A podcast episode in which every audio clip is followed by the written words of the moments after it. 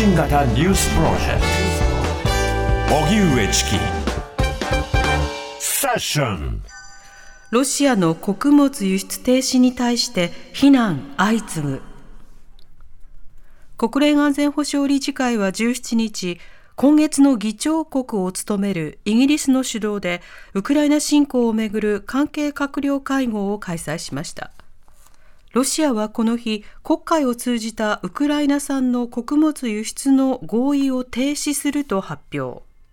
この決定により、世界の食糧危機が再燃しかねず、ロシアに対し各国から非難の声が集中しました。ウクライナのクレバ外相は、ロシアは世界を脅迫している。ウクライナ人やアフリカやアジアなど世界中の何千万人もの人々の生活に影響する脅迫だと強調。アメリカのトーマス・グリーンフィールド国連大使も理事国はロシアに対し輸出合意の継続を強く求めなければならないと各国に協力を求めました。日本の武井外務副大臣もロシアを非難する演説を行いましたが、ロシアのポリャンスキー国連次席大使は、ウクライナがロシアの民間人や軍事目標に対して挑発や攻撃を続けているためと主張しました。さて、ウクライナ産穀物の輸出に関する合意、ロシアが停止、この動きについて、東京大学教授の鈴木和人さんにお話を伺います。はい、鈴木さん、こんにちは。こんにちは。よろしくお願いします。よろしくお願いいたします。まず前提なんですが、このウクライナ産穀物の輸出に関する合意、これはどういったものなんでしょうか？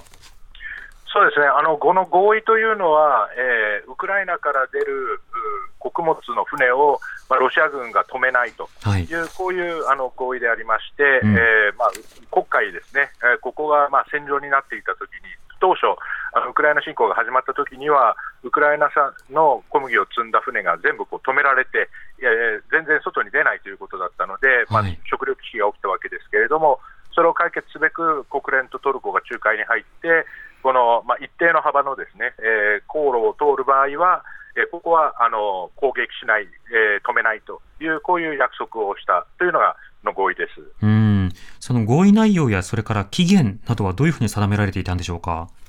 そうですね、あの期限は6か月ごとにこうあの更新するということになったんですけれども、はい、基本的にはあの合意を、まあ、守っていくことが、まあ、世界のこ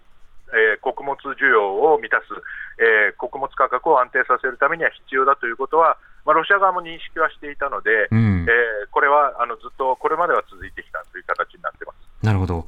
なお、この場合の穀物というのは、どういったものを指してきたんでしょうか？そうですね、あの主にまあ人間が食べるあの小麦ですとか、トウモロコシですとか、そういったものもありますし、また家畜用のですね大麦ですとか、ひまわりの種ですとか、あとメイズと言われる、まあ、トウモロコシの一種ですけれども、こういったものなんかも含まれていて、まあ、かなり、まあ、ウクライナはあの穀物生産で世界第5位のあの生産量を誇ってますので、はい、えー、かなりの量がやはりあの輸出されていました。うんなるほど、こうした合意について、ロシア側が停止した、その経緯というのはどういったものなんでしょうか？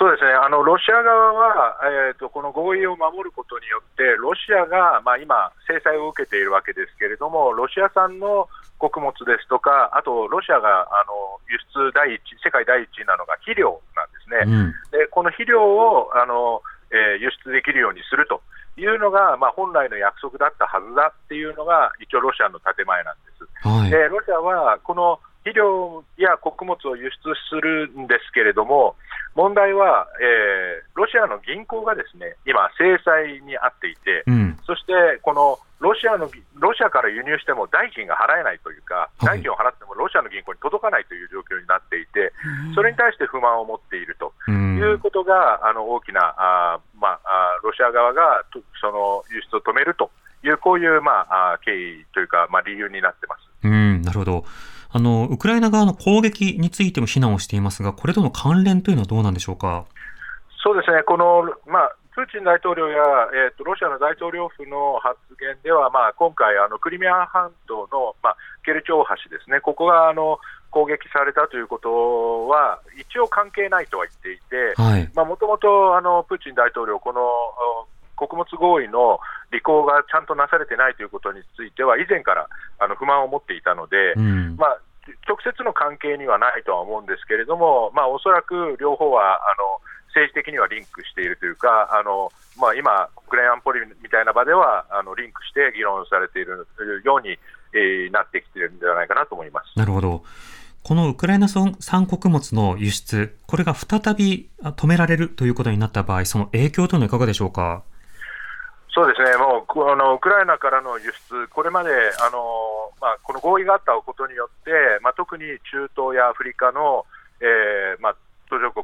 まあ、あの産油国も含めてですけれども、やはりあの穀物生産が乏しい国にとってみると、もう命綱みたいなところがありまして、はい、でまあ、こういった国々にとってみると、もうここで、えー、ウクライナ産の穀物が止まるということは、まあ、極めて危機的な状況であると。でそれだけではなくて、やはりあのこれが、まあ、国際的な穀物市場を支えていたという部分があって、うん、まあ、ウクライナ産の小麦やあこのトウモロコシが出ていくことによって、まあ、国際市場は安定していたわけですけれども、はい、これが止まると、ですねこの需要と供給のバランスが崩れて、えー、この価格が跳ね上がっていくという可能性はあの非常に高くあると思います。うんなるほど、これに対する各国のリアクションというのはいかがでしょうか？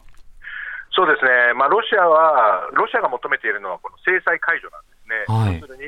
えー、ロシアが制裁を受けているから、こうしたその輸出の代金が入ってこないと、うん、でそれは、まあ、ロシアにとっては不利だと、で穀物を欲しいんだったら、制裁を解除しろっていうのがロシアの今、あの立場なんですね、えー、で。そういった考え方に対して、じゃあ制裁を解除しろって言っても、そんなに簡単に解除できるものではありませんので、うん、各国としては非常にまあ苦しい状況というか、えー、穀物価格が上がるということをまあ覚悟しながら、えー、この制裁を続けるという、こういうまあ状況に今置かれている段階にあります。なるほど。また、ウクライナにとってもその輸出が制限されるということは、これは痛手になるんでしょうか？はい、ウクライナにとってみると、まあ、すでにですね、やっぱりこの非常に限られた航路しかあのまあ、空いてないので、はい、なかなかこの輸出が全部輸出できるわけではないんですけれども、うん、それでもあのこれこれがまたなくなると、さらに輸出が難しくなるので、はい、えー、ウクライナは今、ものすごいこのなんていうんですかね、輸出できなくなってしまった小麦とかが、えー、まあ山盛りにこの残ってしまっている、在庫が増えているという状態で、うん、ウクライナのこの、まあ、あの外貨を獲得するような手段、これがまあ失われてしまうと。いうところはありますし、うんうん、まあ、ウクライナにとってみても、こうしたその、まあ、制裁制裁というか、えーと、ロシアの封鎖を受けて、ですね陸路の開拓とかもやってるんですけれども、これもまたなかなかうまくいってないので、